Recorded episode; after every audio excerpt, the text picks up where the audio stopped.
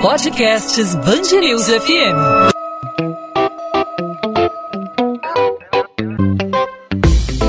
Dois às 20, com Maurício Bastos e Luana Bernardes. Meio da pandemia, fui uma das milhões de brasileiras que ficou desempregada. E cheguei em casa, não tenho mais dinheiro para colocar combustível amanhã e trabalhar. Ao longo dessa semana, os ouvintes da Band News FM acompanharam uma série de reportagens especiais do Carlos Brigues sobre a retomada após a vacinação, após a pandemia que parou a vida de muita gente, que modificou os nossos hábitos. Briggs fez alguns levantamentos ao longo dos últimos dias, levantamentos importantes que impressionam, como, por exemplo, a cada três minutos um brasileiro vira microempreendedor aqui no Rio de Janeiro. 20 mil taxistas pararam e no segmento cultural 97% das atividades estão paralisadas desde março do ano passado para falar sobre esses números, sobre o impacto na retomada de vários setores, não só aqui no Rio de Janeiro, mas em todo o país. Carlos Briggs está aqui comigo hoje, participando do podcast 2 às 20. Bem-vindo, Briggs, tudo bem? Oi, Lu, muito obrigado, estou bem, estava com saudade de participar uhum. e da gente bater esse papo. Briggs, suas reportagens foram divididas em três, né? Três capítulos, falando sobre os autônomos, sobre o setor de escolas, né, o setor de educação e cultura e o setor de bares, hotéis e restaurantes. É, autônomos foi o, o, último capítulo né, que foi ao ar nesta quarta-feira. Queria que você começasse falando sobre isso, porque é, virar autônomo acabou virando a opção para muita gente que perdeu o emprego formal durante a pandemia. Né? Pois é, Lu, o meu objetivo com essa reportagem, primeiro foi entender segmentos importantes da sociedade e como que esses segmentos é, passaram pelo período mais agudo da pandemia da Covid-19 e quais são as cicatrizes depois dessa pandemia. É importante também ressaltar que o objetivo de levantar esses números foi mostrar que há a necessidade de políticas conjuntas das três esferas de governo para impulsionar a economia, porque esses setores, é, eles sentem, independentemente do discurso político, eles vão sentir. Mas há que se destacar que mais importante é a preservação da vida. E a gente condiciona a todo instante a importância do avanço da vacinação, da manutenção do calendário e, de preferência, um plano conjunto para que se possa combater essa chaga, que é a Covid-19, poupar o máximo possível de vidas e retomar de forma consciente de forma responsável e minimamente, pelo menos, organizada esse trabalho que virou o trabalho diante dessa pandemia que virou o mundo de pernas para o ar. Você falava do segmento de autônomos. Esse dado que você abriu o seu comentário me chamou demais a atenção também. A cada três minutos um brasileiro se torna microempreendedor. Mas a gente precisa analisar a situação dentro de um contexto e não só num retrato atual. O Brasil ele vem batendo índices negativos de desemprego o último índice de desemprego atingiu uma das maiores séries históricas. E a gente percebe uma migração dessas pessoas que estão perdendo a carteira assinada, partindo para a informalidade. Mas o que saltou os olhos da nossa reportagem é que até a informalidade ela não consegue absorver durante todo o instante, sobretudo num período que você tem restrições de circulação. Então, o segmento de táxis, por exemplo, segmento de motoristas de aplicativos. Muitas pessoas passaram a ser motoristas de aplicativo, aquelas que perderam os empregos. Mas também esse mercado não conseguia absorver, porque a demanda estava retraída. Ela estava concentrada, ela estava parada, as pessoas estavam em casa. Como é que esse segmento reagiu? Algumas pessoas tiveram que se reinventar.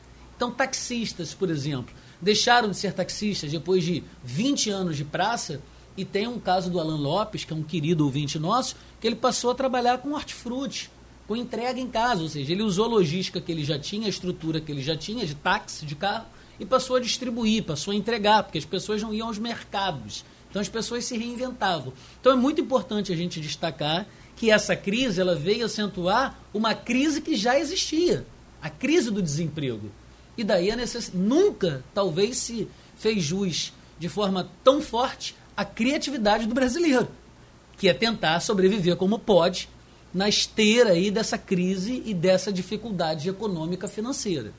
E quando não há possibilidade dessa reinvenção, né? A gente estava conversando enquanto você estava produzindo essas reportagens sobre a situação aqui no Rio de Janeiro da Ilha Grande, que é um, um local que depende do turismo, né? Então a pessoa que perde o emprego lá faz o quê? Com as atividades paralisadas, não tem nem como virar autônomo, trabalhar na informalidade, porque é uma região que depende do turismo. Você trouxe até uma personagem que ela teve que se mudar de lá, né? Teve que voltar para a cidade de origem dela. E isso mostra como é, o segmento mais pobre da população está sentindo mais na pele a, a crise financeira por causa da pandemia, né? O seu exemplo ele é maravilhoso ilustra bem pelo seguinte, por exemplo, ele é grande. Agora a gente tem uma retomada gradual. Ainda não voltamos à normalidade, mas estamos ensaiando alguma coisa com o avanço da vacinação. Então os setores estão reabrindo. Mas está numa época de frio. É claro que Ilha Grande tem turismo o ano inteiro, mas é um turismo mais fraco. Esse setor ele precisa se recuperar. Mas existe uma demanda reprimida. Né? Aquelas pessoas que não perderam os empregos, aquelas pessoas que têm estabilidade, que querem viajar, que podem viajar, que trabalharam em home office, elas querem viajar. Então, conversei com o pessoal de Ilha Grande e falaram: olha, foi um mês de julho e agosto, início de agosto, atípico. Além do esperado. Porque existe uma demanda reprimida, existe mercado. Mas é obviamente que um julho e agosto atípico ainda estão muito aquém de um dezembro, janeiro e fevereiro que é o período de alta temporada. Então, assim, existem sim brechas e mercados, mas Ilha Grande concentra 30% do turismo de todo o estado. 10% dos hotéis e pousadas fecharam definitivamente, encerraram as atividades. E essa, essa nossa personagem, a Noelma, ela foi embora. Trabalhava numa pousada e não conseguiu se manter. Então, é importante a gente destacar que essas cicatrizes ainda estão. E é um desafio muito grande para Jair Bolsonaro para Cláudio Castro e para Eduardo Paes, no caso da capital, prefeito de Angra, se for em Angra. Então precisa ser uníssono o discurso, ou precisa ser menos díspare, precisa estar menos distante, precisa estar mais amarrado. Tem muito trabalho que se fazer ainda. No caso do turismo ainda, a gente ainda tem a expectativa da retomada do turismo internacional, né? Porque não estamos recebendo turistas de outros países da mesma forma como recebíamos aí antigamente. O dólar está em alta, talvez aí no futuro, com o controle da pandemia, é, esses hotéis e pousadas que dependem do, do turista estrangeiro, do gringo, gastando dólar, gastando ali, consumindo ali o frigobar, que normalmente brasileiro sabe que é caro, não consome ali do, do frigobar, né? Existe essa expectativa do setor para a retomada do, da, do turismo internacional aqui no Rio de Janeiro? Você chegou a conversar com alguém sobre isso? Conversei com o Alfredo Lopes, que é presidente da Associação de Indústria de Hotéis, e, na verdade, hoje o segmento hoteleiro ele está apostando no turismo doméstico. É a grande aposta dele. E também no segmento corporativo. Uma vez, novamente, eu estou sendo redundante porque é importante, que uhum. se avance com a vacinação, que as pessoas fiquem imunizadas, a tendência é que o serviço remoto, claro que tem, alguns vieram para ficar, mas algumas pessoas vão retornar, retornar para o trabalho presencial. Então você retoma um, um segmento pujante que é o corporativo que é o que o mercado de turismo do Rio está apostando. Porque o Rio, note, Luana, ele é uma capital importante do turismo, mas também é uma capital importante dos negócios. E o segmento corporativo precisa voltar para esse mercado. Agora, por outro lado, da mesma forma que o turismo hoje aposta no, no, turismo doméstico, a rede hoteleira no turismo doméstico, eu conversei com o pessoal, os barraqueiros, autônomos, o pessoal que tem barraca na praia, que falou, olha, está retomando, mas, por exemplo, o turismo doméstico para a gente dá muito prejuízo, gasta muito pouco. O gringo que você falou, aquele que vem de fora, ele deixa mais dinheiro. Então, percebe? É, é uma retomada, é um ensaio, é um olhar para o horizonte, mas ainda tendo que se adequar a uma realidade, sabendo que, olha, hoje o que se percebe é que a crise perde um pouco o fôlego, mas ela ainda está aí, ela está localizada. O setor de educação, 20% das escolas fundamentais no país encerraram as atividades. É muita coisa. De 25 mil, 5 mil pararam. Tem muito professor desempregado. Eu conversei com a Federação das Escolas Particulares no Brasil, eles falaram: olha, o segmento infantil, o online não dá certo. Crianças de 1 a 5 anos vão ficar em frente à internet. Você aí que está me ouvindo agora, que tem filho, que tem sobrinho, você acha que vai conseguir colocar o teu filho de 3 anos para ter aula remota? Não dá certo, faz como? É difícil. A gente teve agora as escolas estaduais no Rio de Janeiro novamente é, voltando para o sistema remoto.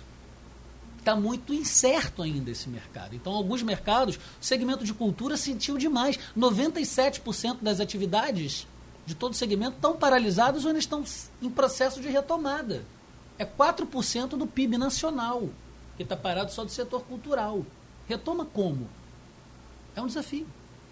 Você, a gente fala agora, Briggs, queria que você falasse um pouquinho sobre bares e restaurantes, setor que está sofrendo aí desde o início da pandemia, adoção de home office, muita gente, especialmente no centro da cidade, centro, centro vazio, né? A gente não vê aquele centro do Rio de Janeiro como era antes. Então, a crise, é, as dificuldades do setor de bares e restaurantes elas vão demorar para passar. Você é, abordou isso na, na sua série de reportagens, porque, é, como você disse, alguns estabelecimentos vão continuar com home office, né? Então, existe uma demanda aí que não vai voltar. É, são pessoas que vão passar a comer mais em casa, não vão mais no centro para almoçar, além do desemprego que ainda está muito alto, então não tem gente almoçando tanto na rua, né? É, a gente sabe disso, a gente vê, né? A gente conversa, sente esses efeitos. Mas esse é um setor que já vem apostando muito na entrega, né? Por outro lado, obviamente não supre. A gente tem que ter muito claro que a gente não tem, obviamente, a realidade de 2019, de 2018. Mas o que a gente percebe é que 2021 está bem diferente de 2020, foi um ano catastrófico. Então percebe-se ainda uma retomada, mas você falava do setor de bares e, e, e restaurantes. 35 mil bares e restaurantes fecharam as portas do Brasil. No Brasil, desde a chegada da Covid-19. Isso é muita coisa não resistiram. A gente tem um centro da cidade hoje aqui no Rio de Janeiro, quem passa pelo centro percebe a situação.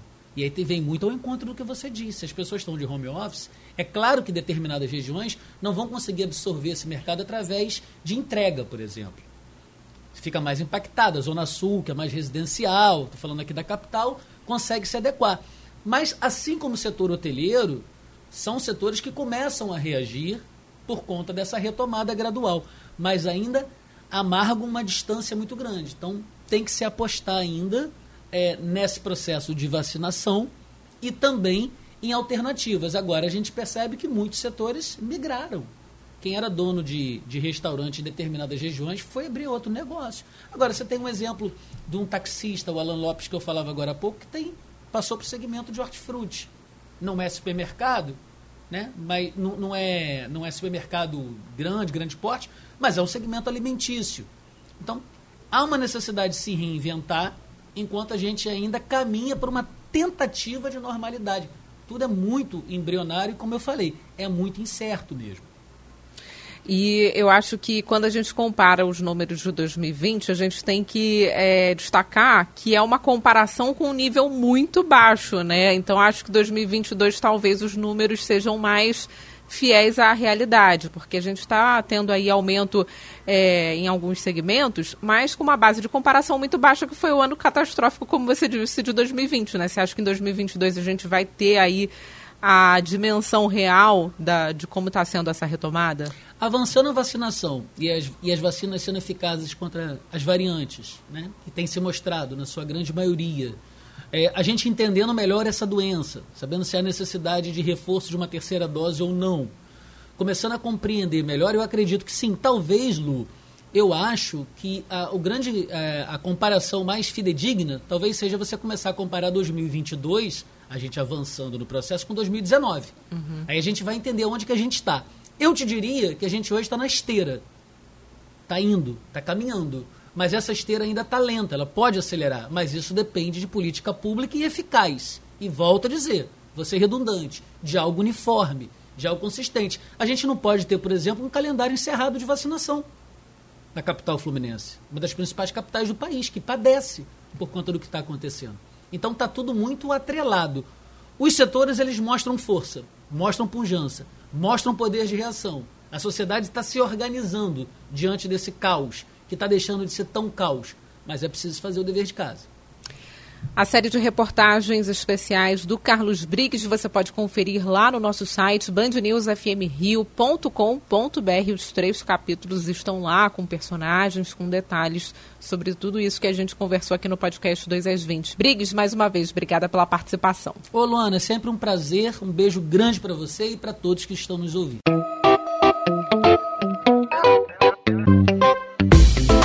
2 às 20, com Maurício Bastos e Luana Bernardes.